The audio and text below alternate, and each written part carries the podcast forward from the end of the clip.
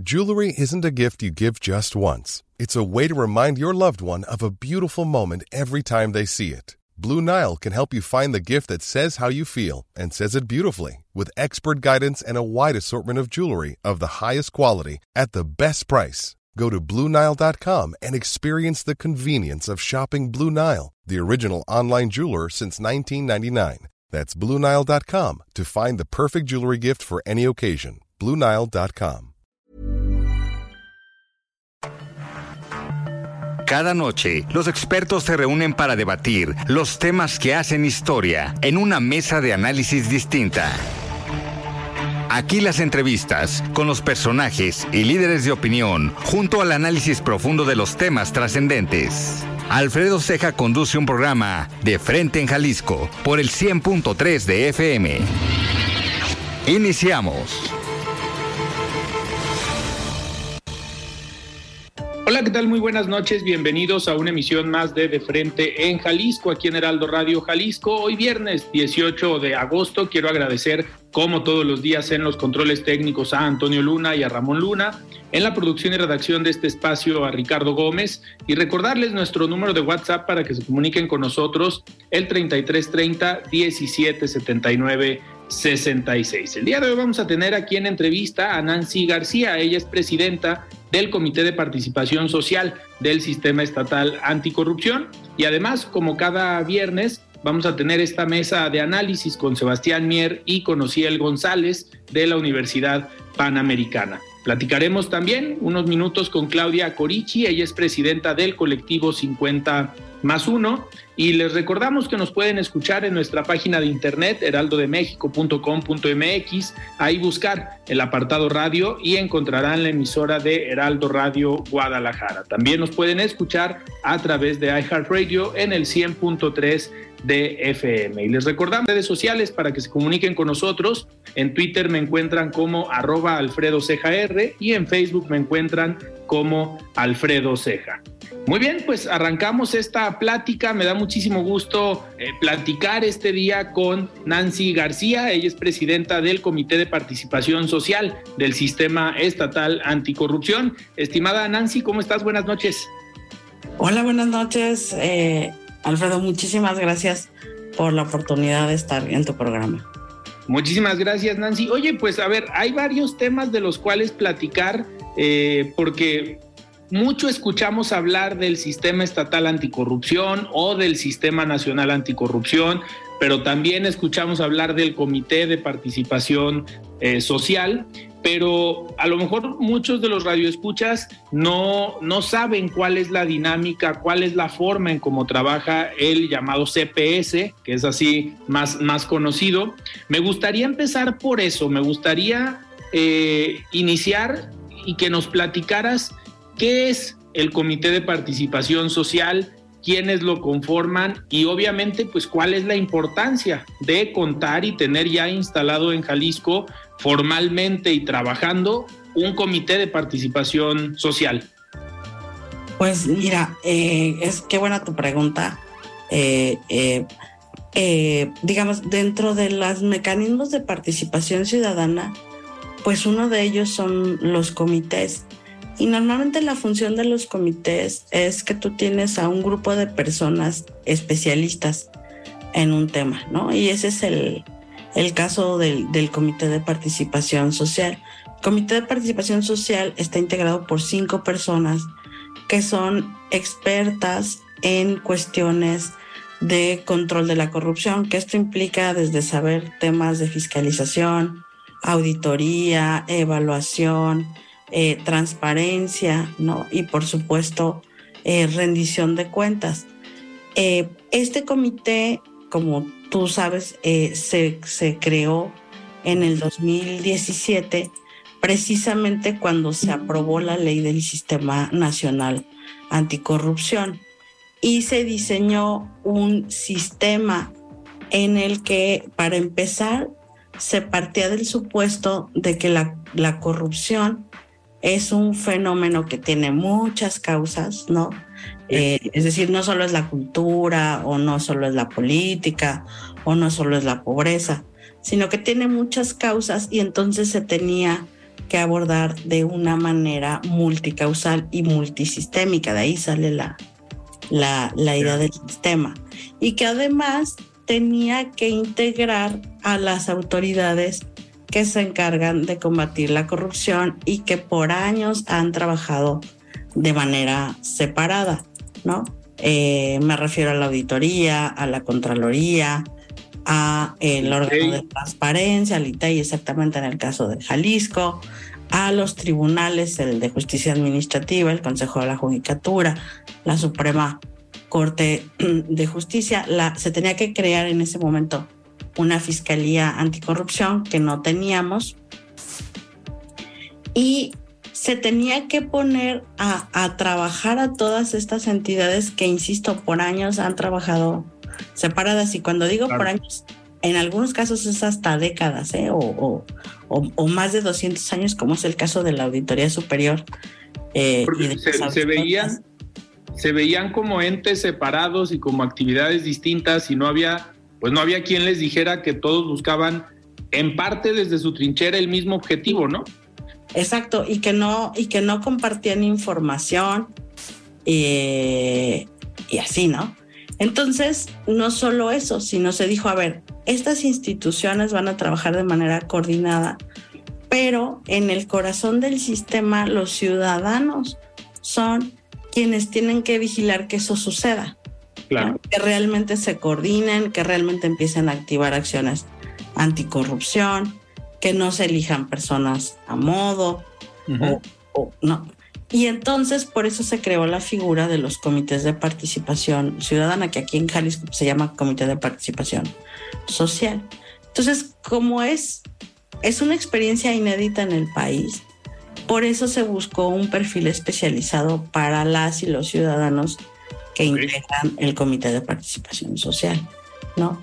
Eh, afortunadamente, digamos, en, en, Jalisco está completo el, el sistema, tiene todos los actores del, del, sistema, pero lo que ha pasado en muchos estados eh, recientemente es que han ido desapareciendo a los comités de participación ciudadana o, o no han nombrado fiscales anticorrupción, etcétera, etcétera, ¿no? Ahora, ¿cuál es nuestra chamba? O sea, nuestro trabajo es precisamente ayudar a que el sistema se coordine. Y en ese sentido, eh, digamos, la participación ciudadana también está muy focalizada, porque lo que tenemos que ver es que se coordinen a través de acciones, de mecanismos, de metodologías, de indicadores, de proyectos, de recomendaciones, y que hagan por lo menos tres cosas, la prevención, la detección y por supuesto el combate a la corrupción o a las faltas administrativas, que eso también es bien importante. De pronto a todo le llamamos corrupción y no todo es corrupción. Hay omisiones o hay acciones de parte de los servidores públicos que son faltas administrativas, que no son, no son delitos de corrupción, pero que sí son faltas administrativas y que muchas veces pasan desapercibidas en las instituciones y no son sancionadas, ¿no? Claro. Entonces, esa es, esa es nuestra, nuestra chamba, fundamentalmente, vigilar a, a, estos actores y vigilar que hagan toda esta labor, que hay que decir que también está, eh, digamos, arropada por una Secretaría Ejecutiva, uh -huh. que precisamente es la que diseña todos los insumos para que se puedan coordinar estos actores. Nancy, ¿y cómo ha sido el trabajo con estas dependencias? Porque, pues obviamente les cambiaron parte de su dinámica, de ahora sí trabajar en conjunto, ahora sí ver estrategias, ver proyectos en común eh, para buscar ese mismo objetivo, pero ha sido sencillo. Una cosa son las instituciones y otra cosa pues, obviamente son los titulares que están al frente y la forma en cómo operan al interior de esas dependencias. Pero ¿cómo ha sido esta labor de coordinación entre las dependencias por parte de ustedes? Pues mira, yo te diría, como país ha sido muy lento, porque por decreto no se iban a coordinar. Sí. Aquí, eh, aquí hay que entender dos cosas. Uno, por un lado, como tú dices, personalidades de los titulares. ¿no? Hay algunos más accesibles, otros menos accesibles, algunos más dispuestos, otros menos dispuestos. pero además está toda la estructura de cada institución. Entonces, yo, por ejemplo, en el caso de las contralorías o de las auditorías, si llevan más de 100 años trabajando de manera completamente sigilosa, con, de puertas cerradas, pues en un año no le vas a cambiar el chip y no le vas a decir, ah, ahora te vas a abrir y vas a hacer una vitrina de cristal. Eso como país nos ha costado mucho trabajo. Claro. O sea, el que las instituciones se abran y el que las instituciones aprendan a coordinarse. Y te voy a decir, francamente, ha habido instituciones que no quieren estar en el sistema y que lo ven como la última responsabilidad de la lista de 100 cosas que tienen que hacer, ¿no? O sea, eso ha pasado. Ahora, ¿qué ha pasado en Jalisco, propiamente hablando? En Jalisco hubo un muy buen ánimo de instalar el sistema. Te acordarás tú que se creó una comisión técnica previa. Bueno, con el paso de los años, lo que hemos visto es que esa comisión técnica fue como una especie de, colchoncito de entrada. Sí. Porque se sentaron a dialogar, no nada más ellos. Yo les decía, el sistema no nada más somos nosotros, también son los empresarios que están observando lo que hace el sistema, la sociedad civil que observa lo que está haciendo el sistema, los académicos, las universidades, las organizaciones en general. Todo eso que a lo mejor pasaría desapercibido, si tú lo comparas con otros estados, hizo que Jalisco tuviera como este, este seguro de entrada, ¿no? Eh, ellos se han puesto a, trabajar y a diseñar mecanismos, pero todavía no los hemos visto ya haciendo eh, acciones eh, en donde intervengan todos, en donde intervengan todos y probablemente hay acciones de muy largo plazo donde sí van a intervenir todos, ¿no? Sí. Pero ya, ya pasaron una buena curva de aprendizaje, de diálogo, de negociación, de plática y de, y de, y de buscar consensos. Este, y yo, yo diría que ahí vamos, ¿no? Este, justamente este año ha sido muy importante porque ya se están implementando las primeras acciones anticorrupción, ahora sí como sistema. Claro, hacia allá iba Nancy mi siguiente eh, pregunta. Este, lo que nos platicaste ahorita es el objetivo general, cómo están coordinados, cuál es, digamos, la labor o el motivo de creación de un sistema, eh, de un comité de participación eh, social. Pero ya dentro de las acciones que han venido realizando, que ahí es a veces donde pueden generar a lo mejor algún malestar, porque pues son acciones que deben implementar las mismas autoridades a sugerencia de este eh, comité. Ahorita tú hablabas, por ejemplo, de la Contraloría, de los órganos de control eh, interno. En su momento, pues hemos analizado esta parte de la conformación de los órganos internos de control y pues en muchas dependencias hace falta fortalecerlos en cuanto a estructura y también hace falta capacitación porque al final los legisladores hacen reformas, hacen cambios en la ley y resulta que el último en enterarse es el contralor de la dependencia y que de eso depende su, chamba. Ustedes han estado muy fuerte eh, trabajando en esta profesionalización y esta especialización de los órganos internos de control. ¿Qué es lo que están haciendo ahí? Porque pues es la, como la cadena más débil, ¿no? Del, eslabón. Sí, fíjate, en, en, ese primer diálogo que tuvo el comité coordinador cuando se instaló, está hablando de 2000, 2018-19, digamos, en ya trabajando como, como comité coordinador, la primera observación que tuvieron como sistema es esta que tú acabas de hacer. El eslabón más débil en el control de la corrupción son los órganos internos de control de todas las dependencias estatales y municipales, porque la función de los órganos eh, internos de control es preventiva, Alfredo. Ellos trabajan todos los días y tienen información de primera mano de la conducta de los servidores públicos.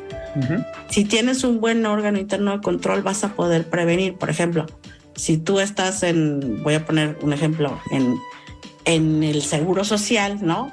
Y ves que todo el mundo llega tarde, doctoras, enfermeras, eh, personal, pues algo tienes que hacer para prevenir y que cada quien llegue a la hora que le, que le corresponde, ¿no?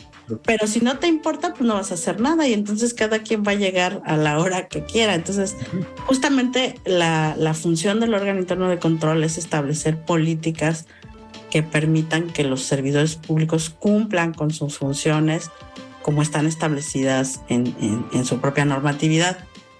Lo que tenemos en el país, pues es que eh, no, nunca hubo una cultura importante para fortalecer institucionalmente a los órganos internos de control. Y lo que tenemos en los estados, y Jalisco no es la excepción, es, por ejemplo, muchos municipios donde no hay un órgano interno de control, ¿no? O, ahí te va otra. Municipios donde el órgano interno de control lo puso el presidente municipal a su compadre porque es su, su brother y es al que le tiene confianza, ¿no? Entonces, lo que hizo el, el, comité coordinador cuando llegó es exactamente eso, decir, oigan, necesitamos fortalecer a los órganos porque si tenemos un buen esquema de prevención, la chamba que haga después la auditoría, la contraloría, pues va a ser menor, ¿no? Y probablemente hasta ni haya denuncias que tenga que investigar la fiscalía. Entonces, una cosa clave que, por ejemplo, ellos dijeron es, a ver, ¿cómo se va a elegir al titular? ¿Y cuál es el perfil que tiene que tener el titular? Porque no, no estaba claro el perfil, ¿no? Pues tiene que ser o abogado o contador o administrador, o sea, alguien que le entienda las tripas del gobierno. Tiene que tener experiencia en auditoría, en control, en derecho administrativo, en rendición de cuentas, ¿no? Por lo menos que tenga dos experiencias en este nivel. Este, o sea, cosas tan básicas que no estaban. No se cumplían, claro. El CPS ahí le añadió pues que sean no, que no sean nombramientos directos, sino que sean designaciones públicas en una convocatoria transparente, competitiva, ¿no? Como ha sucedido en algunos municipios aquí en Jalisco. O sea, una, un elemento clave era eso, establecer un perfil de contralor. Sí. Este, y la otra, pues es una estructura mínima de, Contraloría, ¿no? Y entonces aquí tienen que tener áreas resolutoras, sustanciadoras, de investigación, incluso de vinculación, áreas de auditoría. Porque te digo, yo he hecho un poco el análisis de los órganos internos de control, también la Contraloría. La Contraloría hizo un diagnóstico muy interesante de los órganos internos de control en Jalisco y por ejemplo, te das cuenta que la, movilidad laboral y las condiciones laborales de los titulares son, son muy endebles, ¿no? Hay, claro. O sea, como se mueven los municipios cada tres años, pues el titular y la gente que trabaja con él, cuando hay, ¿no? Pues también, se van. también se van y se pierde toda, todo ese capital humano, ¿no? Nancy, yo tengo una pregunta ahorita precisamente sobre este tema que hablabas de estas instancias que debe contener una Contraloría. También se ha visto que en algunas instituciones, por ejemplo, la instancia de investigación la tiene el jurídico. Eh, y que, que, era una de las problemáticas, ¿no? Y al final era, a ver, todo lo debe concentrar la Contraloría porque ahí es donde se deben hacer, digamos, todo el proceso. Eh, ¿Se siguen encontrando esos casos? Sí, y, eso es lo, menos. O sea, por ejemplo, hay municipios donde el órgano interno de control son dos personas, Alfredo. Sí. Que hacen, digo, pueden ser municipios chicos, pero de todas maneras, eh, chicos sí, no, No te alcanza. Entonces tienes municipios, por ejemplo, como Guadalajara, donde son más de 60 personas, y tienes municipios este, donde hay dos o tres personas. Claro. ¿no? Entonces, pues claro que con dos personas no vas a cubrir una instancia sustanciadora, una de investigación, una resolutora. Entonces tenemos, tenemos una diversidad enorme en el, en el estado, ¿no? por, la cantidad de municipios en el desarrollo de sus capacidades. Pero no tenemos que renunciar a, a pedirles que tengan una estructura mínima y, a, y a pensar en estructuras adecuadas para el tamaño de cada municipio, ¿no? También. sí, no, es lo mismo. claro. Si es un municipio de menos de 100 mil habitantes, pues tiene que tener un área más pequeña, una estructura más pequeña, pero sí ver que se cumplan las, las funciones, ¿no? Entonces, eh, pues te digo, es, es, es, es un eslabón muy grande, ¿no? Es un eslabón que va más allá del sistema, pero sí es clave que se fortalezcan los órganos internos de control. Y la verdad es que la Contraloría, por ejemplo, a través de, de eh, ¿cómo se llama ahora? Del consejo que tiene de órganos internos de control municipales, ¿no? Eh, pues los capacita eh, de manera periódica, se reúnen dos veces al año mínimo y los están capacitando y los están capacitando y los están sensibilizando, pues no solo en materia de prevención, sino ahora también en materia de anticorrupción. Claro. Que es otro, es otra área que tienen que ir desarrollando. Así es. Nancy, este, este tema me obliga a pasar a otro de los puntos que han estado ustedes eh, trabajando, eh, digamos, proponiendo que pues al final, como trabaja el país, como trabaja el Estado, pues el orden municipal también es un poder ejecutivo y la estructura en teoría tendría que ser eh, la misma o similar. Y ustedes también han propuesto o están buscando que los municipios también tengan un sistema anticorrupción para que se manejen con estas estructuras. ¿Es así? Sí, fíjate que hay una discusión a nivel país de si debería haber sistemas municipales anticorrupción o no. Porque cuando se creó eh, la, ley de, la ley general, solo habla de sistemas locales.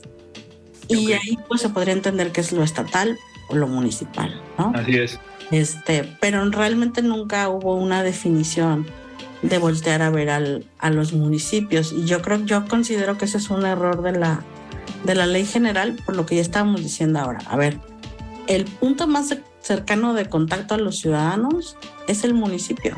Claro. El, el responsable de proporcionar los servicios más elementales de infraestructura, pues es el municipio. Entonces ahí es donde hay muchas interacciones que pueden terminar o en faltas administrativas o en delitos de, corrupción. Y en el Comité de Participación Social, desde el principio, pues empezamos como a, señalar esto y, tiene, digamos, tenemos ya un camino andado en que se vayan creando sistemas municipales anticorrupción con los primeros que empezamos, obviamente por su importancia y por la cercanía, pues fue con Zapopan y con Guadalajara. Y por ejemplo ahí nos compraron la idea de un contralor o contralora ciudadana. Que, que, salió precisamente de un proceso de designación abierto, ya no fue un dedazo del presidente, municipal y afortunadamente se ha, se ha mantenido. Ya tenemos dos contralores y contraloras ciudadanos, tanto en Guadalajara como, como en Zapopan, ¿no? Eh, y lo que hemos estado haciendo, digamos, eh, más recientemente es ir a los municipios. Estamos ahorita trabajando como en encuentros regionales, donde porque digamos no podríamos ir a los 120 municipios, Entonces nos vemos en una cabecera de región y este y vamos y les explicamos cuál es la importancia de tener un sistema municipal anticorrupción. Eh, el comité coordinador también hizo eco de esta inquietud que teníamos como, como CPS, ¿no? Y, entonces eh, aprobaron ellos una recomendación con una estructura mínima de comité de sistema municipal anticorrupción. Y eso es bien importante. Esta estructura mínima dice que tiene que tener ciertas autoridades. A ver, una, una cosa que estaba en debate eh, eh, y por la cual hay algunos que rechazan tener sistemas municipales anticorrupción es que no tienes poder judicial ahí. O sea, no tienes ¿no? Mm, autoridades que, que sancionen de manera penal y tampoco tienes una fiscalía anticorrupción municipal. Pero lo que, los que estamos a favor, digamos, decimos, oye, es una, es una figura importantísima para la prevención y la sanción de la corrupción. Y el comité coordinador te decía, eh, el año pasado aprobó una recomendación en la que dice que por lo menos tiene que estar integrado su sistema por el titular del órgano interno de control, la unidad de transparencia y por una especie de CPS municipal, por un comité de participación social municipal. En la realidad, ¿qué nos ha pasado? Fíjate, eh, ha sido bien interesante. Perdón que te interrumpa, nos queda medio minuto antes de irnos a un corte. Ya se nos fue el primer bloque. Va. Eh, bueno, esta recomendación eh, pues se tendrá que implementar en, lo sucesivo, en, los años que vienen. Y ahorita te cuento qué es lo que nos ha pasado pues ya en la realidad. Ok, muy bien, Nancy. De hecho, nos tenemos que despedir, tenemos que ir a un corte, pero muchísimas gracias. A ver, viene tu informe en los próximos meses. Sabemos que tenemos más que platicar. Te comprometo, me comprometo que te vamos a invitar en las próximas semanas. ¿Para qué? Para que, uno, terminar de platicar sobre estos eh, comités municipales, pero sobre todo también acercándose el informe para hacer toda una recapitulación de todo lo que hiciste como presidenta del Comité de Participación Social. ¿Te parece? Buenísimo, me encanta, muchísimas gracias. Muy bien, perfecto. Nosotros vamos a un corte, platicamos con Nancy García, ella es presidenta del Comité de Participación Social del Sistema Estatal Anticorrupción. Vamos a un corte y regresamos. Con Alfredo Ceja y su análisis de frente en Jalisco por el Heraldo Radio 100.3. Mesa de análisis de frente en Jalisco con Alfredo Ceja. Continuamos.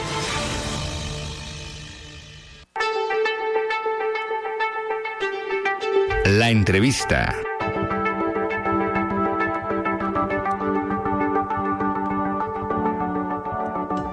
Muy bien, estamos de regreso aquí en De Frente en Jalisco y me da muchísimo gusto platicar el día de hoy con Claudia Corichi. Ella es presidenta del colectivo 50 más uno que empezaron hoy con actividades aquí en Jalisco Estimada Claudia, ¿cómo estás? Buenas noches. Buenas noches, pues eh, muy contenta porque tuvimos el día de hoy una serie de eventos muy importantes y por supuesto que también eh, pues contenta y muy satisfecha de que hoy y mañana se lleven a cabo este curso para formar a mujeres líderes como promotoras de los derechos políticos de las mujeres. Arrancamos en Jalisco, pero es el primer eh, centro regional donde vamos a tener estas actividades. Habrá tres más. De aquí nos vamos a Villahermosa para eh, trabajar con todos los estados del sur del país. Después nos vamos a Guanajuato para trabajar Bajío y norte del país. Y después concluimos en las instalaciones del Instituto Nacional Electoral en la Ciudad de México. Y bueno, pues este curso es parte de una serie de eventos que vamos a llevar a cabo entre la colectiva 50 más 1 nacional de mujeres con el Instituto Nacional Electoral a partir de un convenio que firmamos con su presidente. Ok, Claudia, sin duda. Eh... Hey, I'm Ryan Reynolds. At Mint Mobile, we like to do the opposite of what Big Wireless does. They charge you a lot, we charge you a little. So naturally, when they announced they'd be raising their prices due to inflation, we decided to deflate our prices due to not hating you.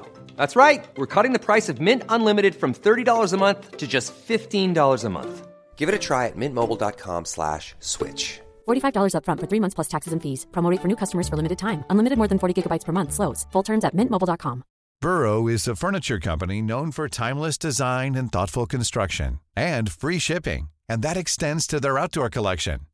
Their outdoor furniture is built to withstand the elements, featuring rust-proof stainless steel hardware, weather-ready teak, and quick-dry foam cushions. For Memorial Day, get 15% off your Burrow purchase at burrow.com slash ACAST and up to 25% off outdoor. That's up to 25% off outdoor furniture at burrow.com slash ACAST. Es clave la participación de las mujeres hoy en la vida pública, pero sobre todo en la vida electoral. Y me refiero a dos sentidos. Uno, en las candidaturas, obviamente, y dos, en la participación ciudadana, contemplando que hay más mujeres que hombres y tienen, creo yo, un mayor compromiso a la hora de participar, una mayor responsabilidad. Eso hay que reconocerlo eh, siempre. Eh, por eso eh, se concentraron ustedes en tener este curso para incentivar un poco más la participación de las mujeres. Bueno, sí, porque fíjate que a partir de la reforma de paridad a nivel nacional que fue en 2019, por supuesto que se plantea ya constitucionalmente, somos el único país que así lo tiene en su constitución, se plantea que todos los espacios eh, públicos tendrán que ser ocupados en un 50% por mujeres. Lo que estamos intentando con esta ruta, como parte de esta asociación civil de mujeres líderes en todo el país, pues es que además de estemos no solamente preparadas, sino que capacitemos a nuestros liderazgos en temáticas que estamos viendo junto con el Instituto Nacional Electoral, que tienen que ver, por una parte, con el marco jurídico, eh, a qué tenemos derecho, qué nos, o sea, qué provee el marco jurídico, nuestros derechos humanos, pero también, por ejemplo, temas muy importantes de prerrogativa eh, de qué, en qué se usa, cómo se debe usar el 3% que se le dedica a partidos políticos, del monitoreo en radio y televisión,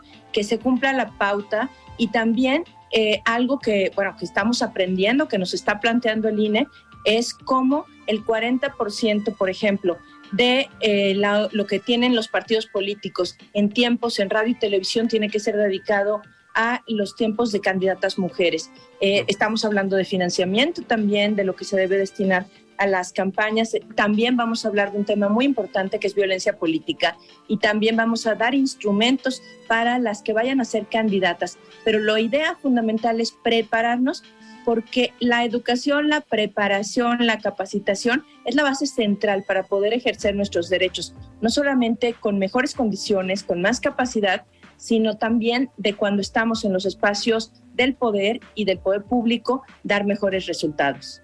Totalmente. Claudia, nos queda todavía un minuto y medio antes de, ir, de continuar, pero me gustaría preguntarte, este es uno de los retos, obviamente, que tiene que tienen las mujeres hoy al participar en política. Tú ahorita hablabas de un problema que tenemos, que es la violencia política de género, que obviamente se ha legislado, ya hay sanciones eh, impuestas a personajes eh, pues violentadores, tanto mujeres como hombres, pero ya hay sanciones.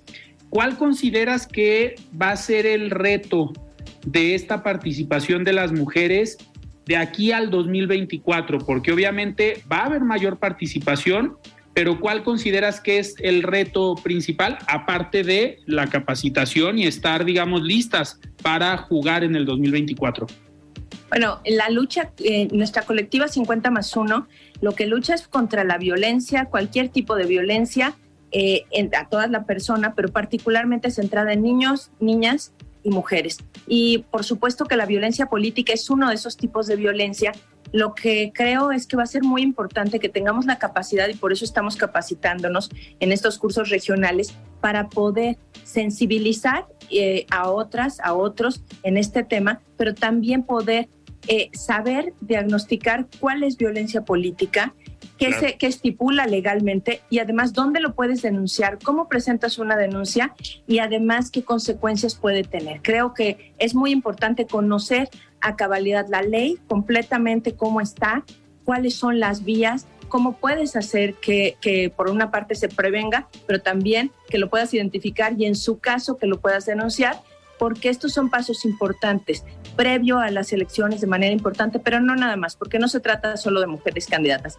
se trata de todas las mujeres que están en espacios de decisión. Y si estamos hablando de que cada vez más estamos ocupando cargos de primer nivel, eh, doy un ejemplo. El acuerdo es con la presidenta del INE, la primera presidenta que ha tenido el Instituto Nacional Electoral en toda su historia. Esto significa, por supuesto, que tenemos que empezar a pensar en las mujeres en estos espacios de decisión, que no haya este tipo de violencias que cuarten sus posibilidades de sostenerse, mantenerse o llegar a espacios eh, importantes y de poder.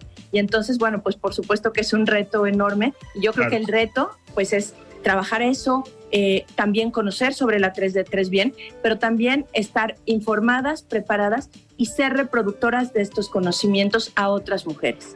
Perfecto, Claudia, pues vamos a seguir muy atentos de todo el trabajo que esté haciendo 50 más 1. Acá en Jalisco tienen una participación bastante, bastante activa y pues obviamente siempre con trabajo interesante, siempre con un trabajo propositivo, que es algo que hay que reconocerles. Yo te agradezco que hayas estado hoy aquí en De Frente en Jalisco y que nos hayas dado esta primicia porque empezó hoy este curso del que platicamos empezó hoy. Te agradezco muchísimo y bueno, pues muy contentas de haber podido recibir a nuestras colectivas también de otros estados y que Jalisco hoy congrega como sede regional a esta colectiva tan importante, pero también a este esfuerzo entre el Instituto Nacional Electoral y 50 más 1 como asociación de líderes mujeres de sociedad civil.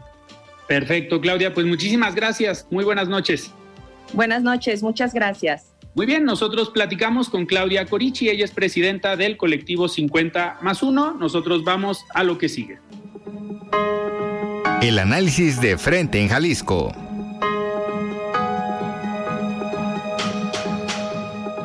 Muy bien, continuamos aquí en De Frente en Jalisco y arrancamos esta mesa de análisis de los viernes con Sebastián Mier y con Ociel González eh, de la Universidad eh, Panamericana pues arrancando con muchos temas. Estimado Sebastián, ¿cómo estás? Buenas noches.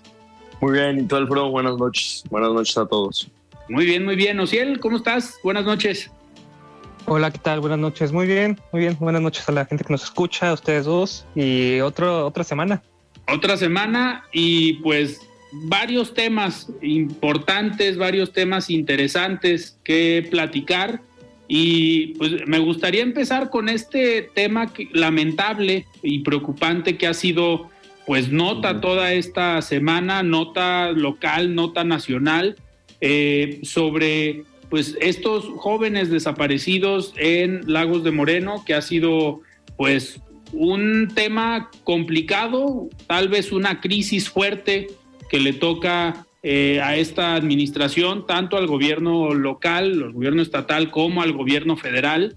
Pero primero me gustaría saber y entender o conocer su punto de vista de ustedes como jóvenes eh, también que son profesionistas, trabajan, eh, pero pues al final están en una etapa de su vida donde se vale divertirse, donde se vale pues irse a convivir con algunos amigos y yo les preguntaría, eh, ¿salen tranquilos, Sebastián, Nociel, de, viendo este tipo de, casos?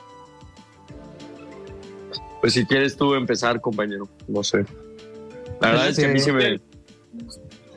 Sí, no, pues cada, cada vez menos, ¿no? Cada vez son, o sea, cada vez es más, no sé si peligroso o cada vez es, no sé, cada vez se siente más inseguro la ciudad, cada vez se siente más inseguro el Estado. cada vez escuchamos este tipo de noticias tan terribles y tan, no sé, o sea, uno se queda sin palabras, ¿no? De, lo, que pasa, de los casos que pasan, de la, tragedia. Y eso parece que cada vez es más común, se está volviendo cada vez más común aquí en nuestro estado. Y, eh, no tan cerca de, o sea, no tan retirado de, de Guadalajara. Y es o sea, simplemente terrible. Claro. Sebastián, ¿tú cómo, cómo lo ves? No, la verdad es que ahorita que, pues bueno, en el ámbito periodístico, ¿no? Despertarse temprano, ver las noticias, ¿no? Ahí, eh, en cuanto te despiertas, te llegan o te inundan todo lo que ha pasado, pues, en, lo que, en el tiempo que estabas dormido, ¿no? Y particularmente esta noticia, yo cuando la escuché, sí, tuve que hasta levantarme, ¿no? Me levanté, me la sentí muy brutal, una escena macabra, una escena que no, que nunca hubiera imaginado. Y aunado a esto, la respuesta de las autoridades tardía, insensible, inhumana. La verdad es que creo que este caso levanta mucha indignación, particularmente a mí, pero, pero sí veo que, las personas están pidiendo respuestas y la autoridad, no sé si por la naturaleza brutal de, de, las imágenes o de los videos que probablemente la gente ya haya visto en redes sociales que se han compartido mucho, sino porque no saben qué decir. Y eso como autoridad te descalifica completamente. Una, una, una, tragedia, una tragedia. Totalmente. Hacia allá iba mi siguiente eh, comentario, eh, Sebastián, las reacciones por parte de las autoridades. Ya lo comentaste, eh, parecieran tardías en esta falta de coordinación que se sigue viendo. la fiscalía, pues hasta el cinco, hasta el quinto día, comenta pues que van a pedir a la Fiscalía General de la República que atraigan la investigación, pero pues hasta el quinto día ya pasaron algunos días, lamentablemente eh, pues es un tema muy delicado. Y por otro lado vemos la reacción del gobierno federal, este hecho creo yo lamentable el miércoles en la mañanera del presidente de la República pues, en un principio parecía un chiste decir que no escucho, como si no quisiera responder, pero ya el día de ayer, pues comenta el presidente, no, pues es que realmente no escuché a los reporteros, no sabía que querían hablar del tema, pero no sé si coincidan que como gobernante ante un hecho con tal, eh, de tal magnitud, pues no te tienes que esperar a que el reportero te pregunte, ¿no? Y a ver si escuchas al reportero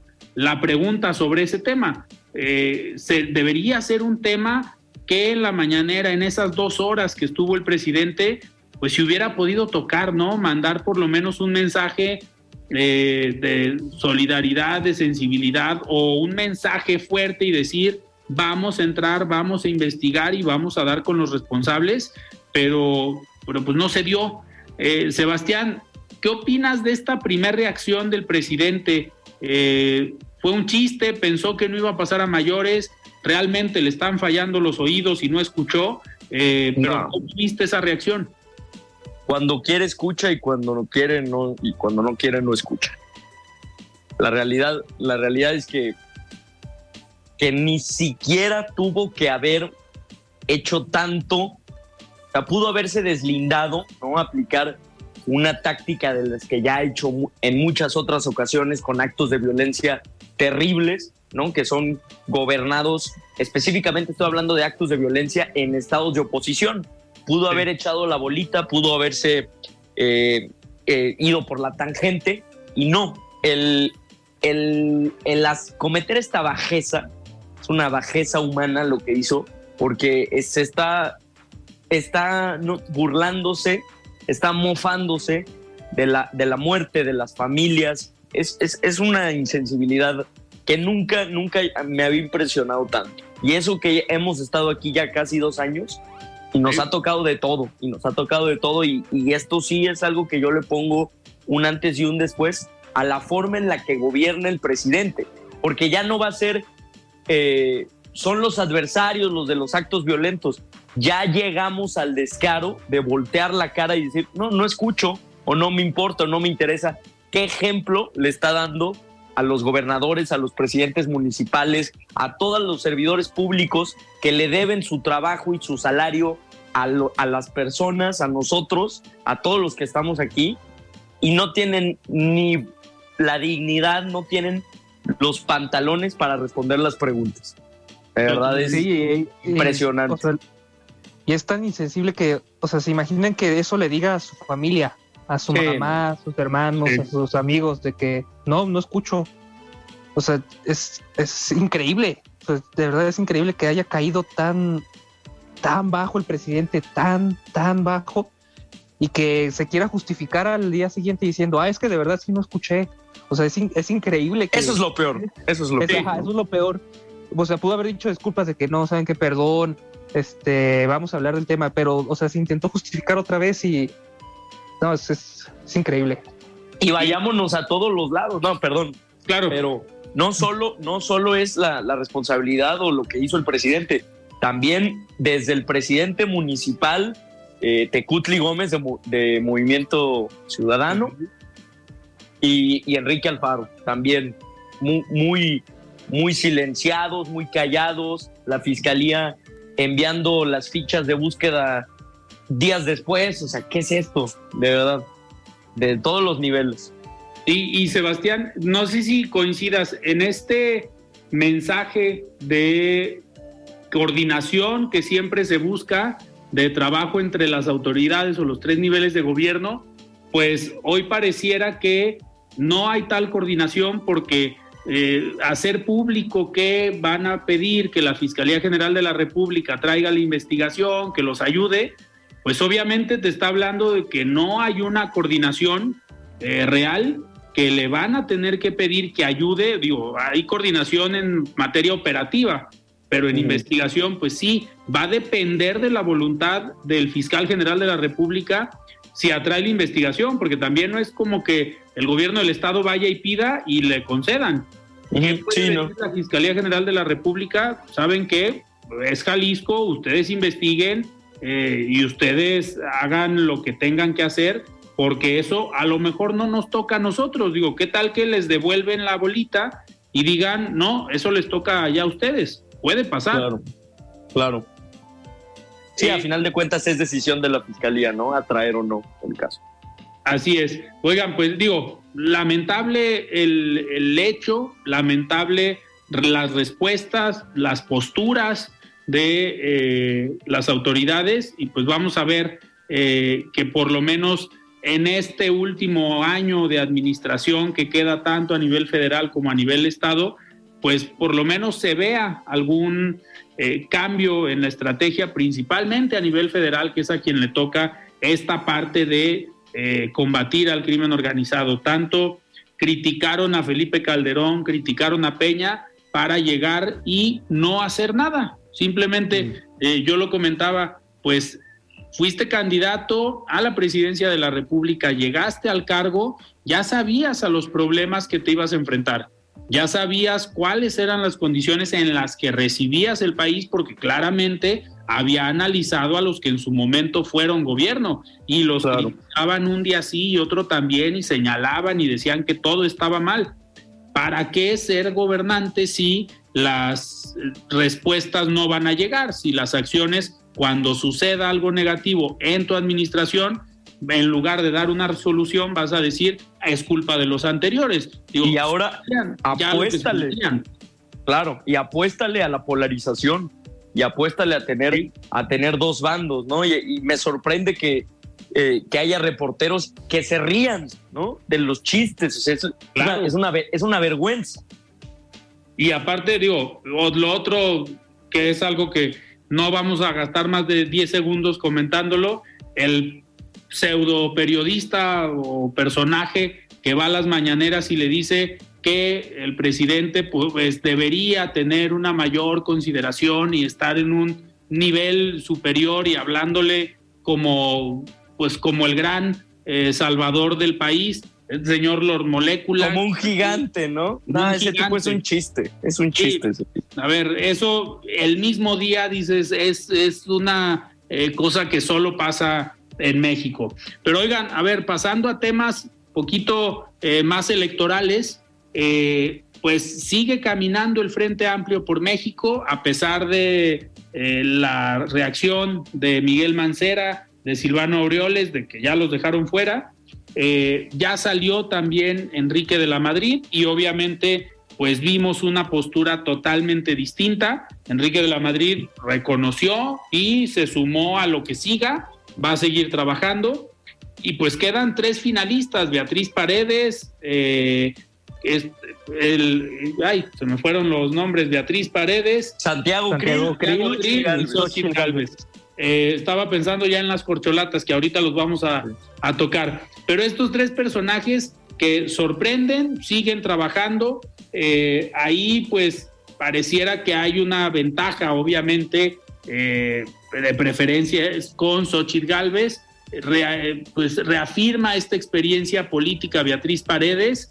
Yo a Santiago Cri lo dejaría un poco aparte, pero a ver, ¿cómo han visto la dinámica del Frente Amplio por México? Llevamos ya varias semanas, esta semana incluida que estamos terminando, donde el Frente Amplio y sus personajes siguen dominando la agenda.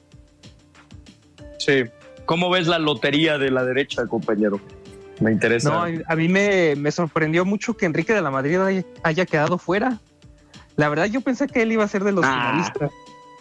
No, bueno, fue de los finalistas, de los 13 quedó en los cuatro primeros.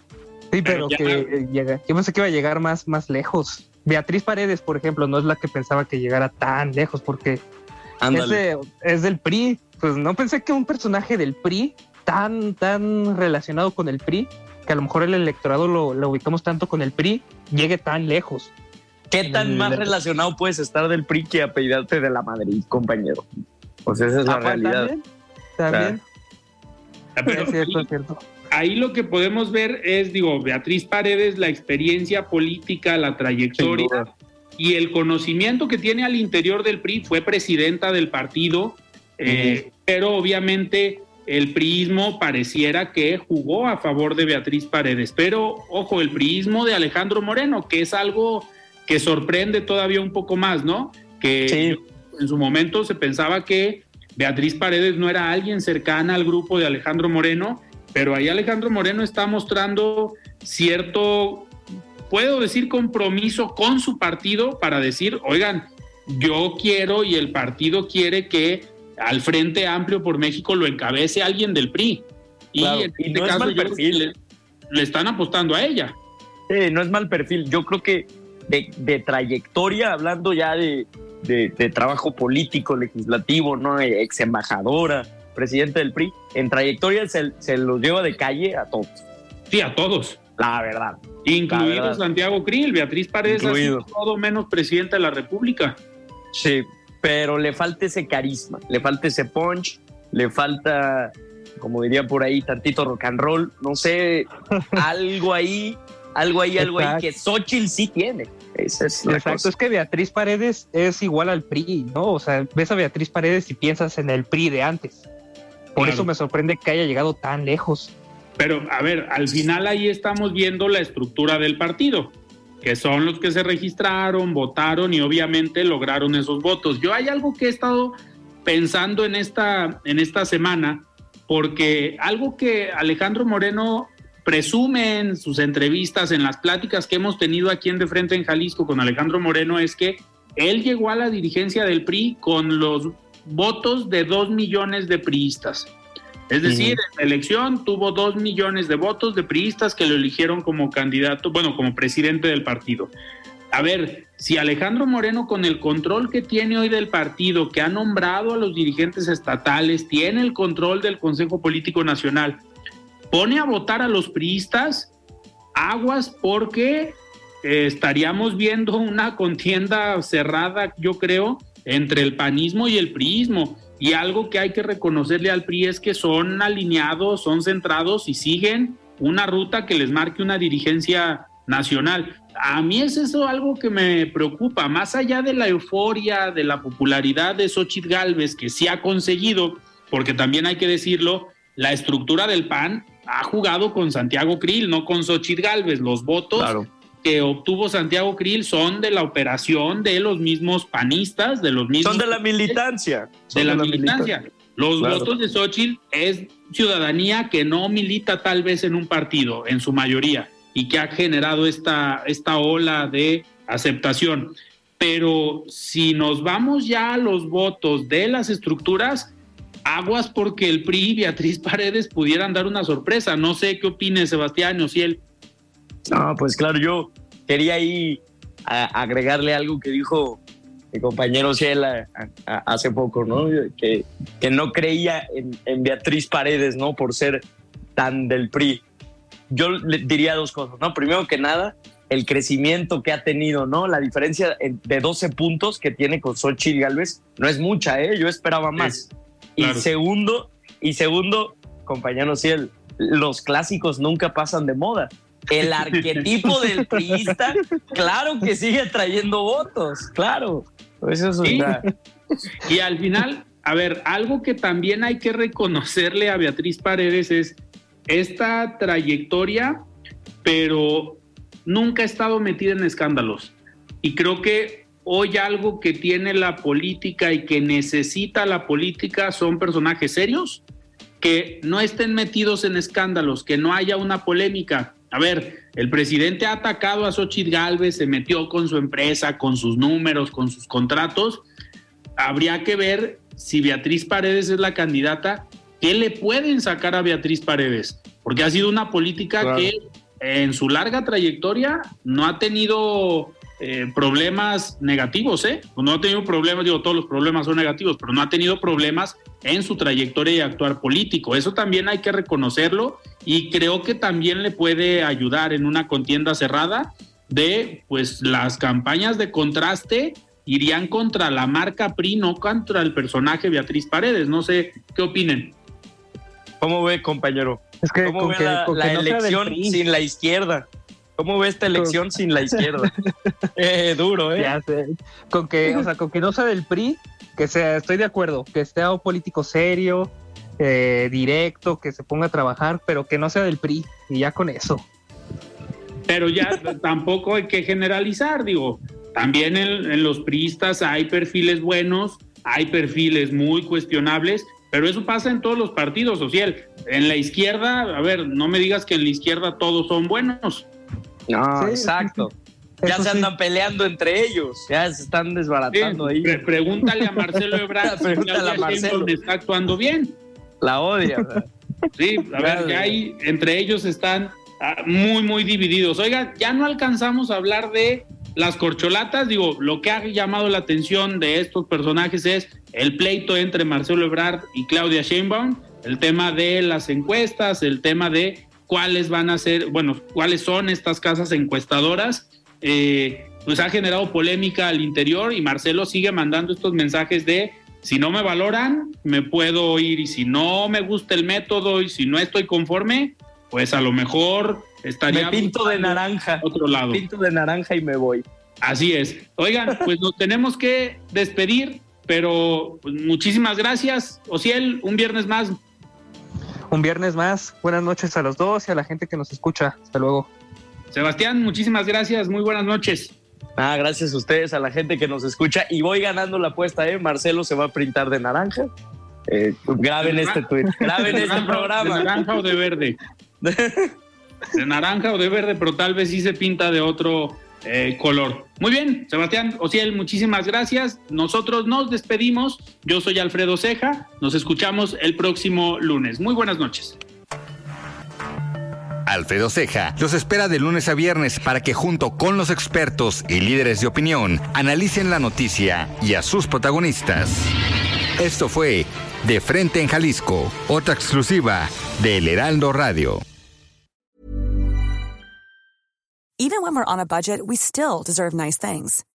Quince is a place to scoop up stunning high-end goods for 50 to 80% less than similar brands. They have buttery soft cashmere sweaters starting at $50, luxurious Italian leather bags, and so much more. Plus, Quince only works with factories that use safe, ethical, and responsible manufacturing. Get the high-end goods you'll love without the high price tag with Quince. Go to quince.com/style for free shipping and 365-day returns.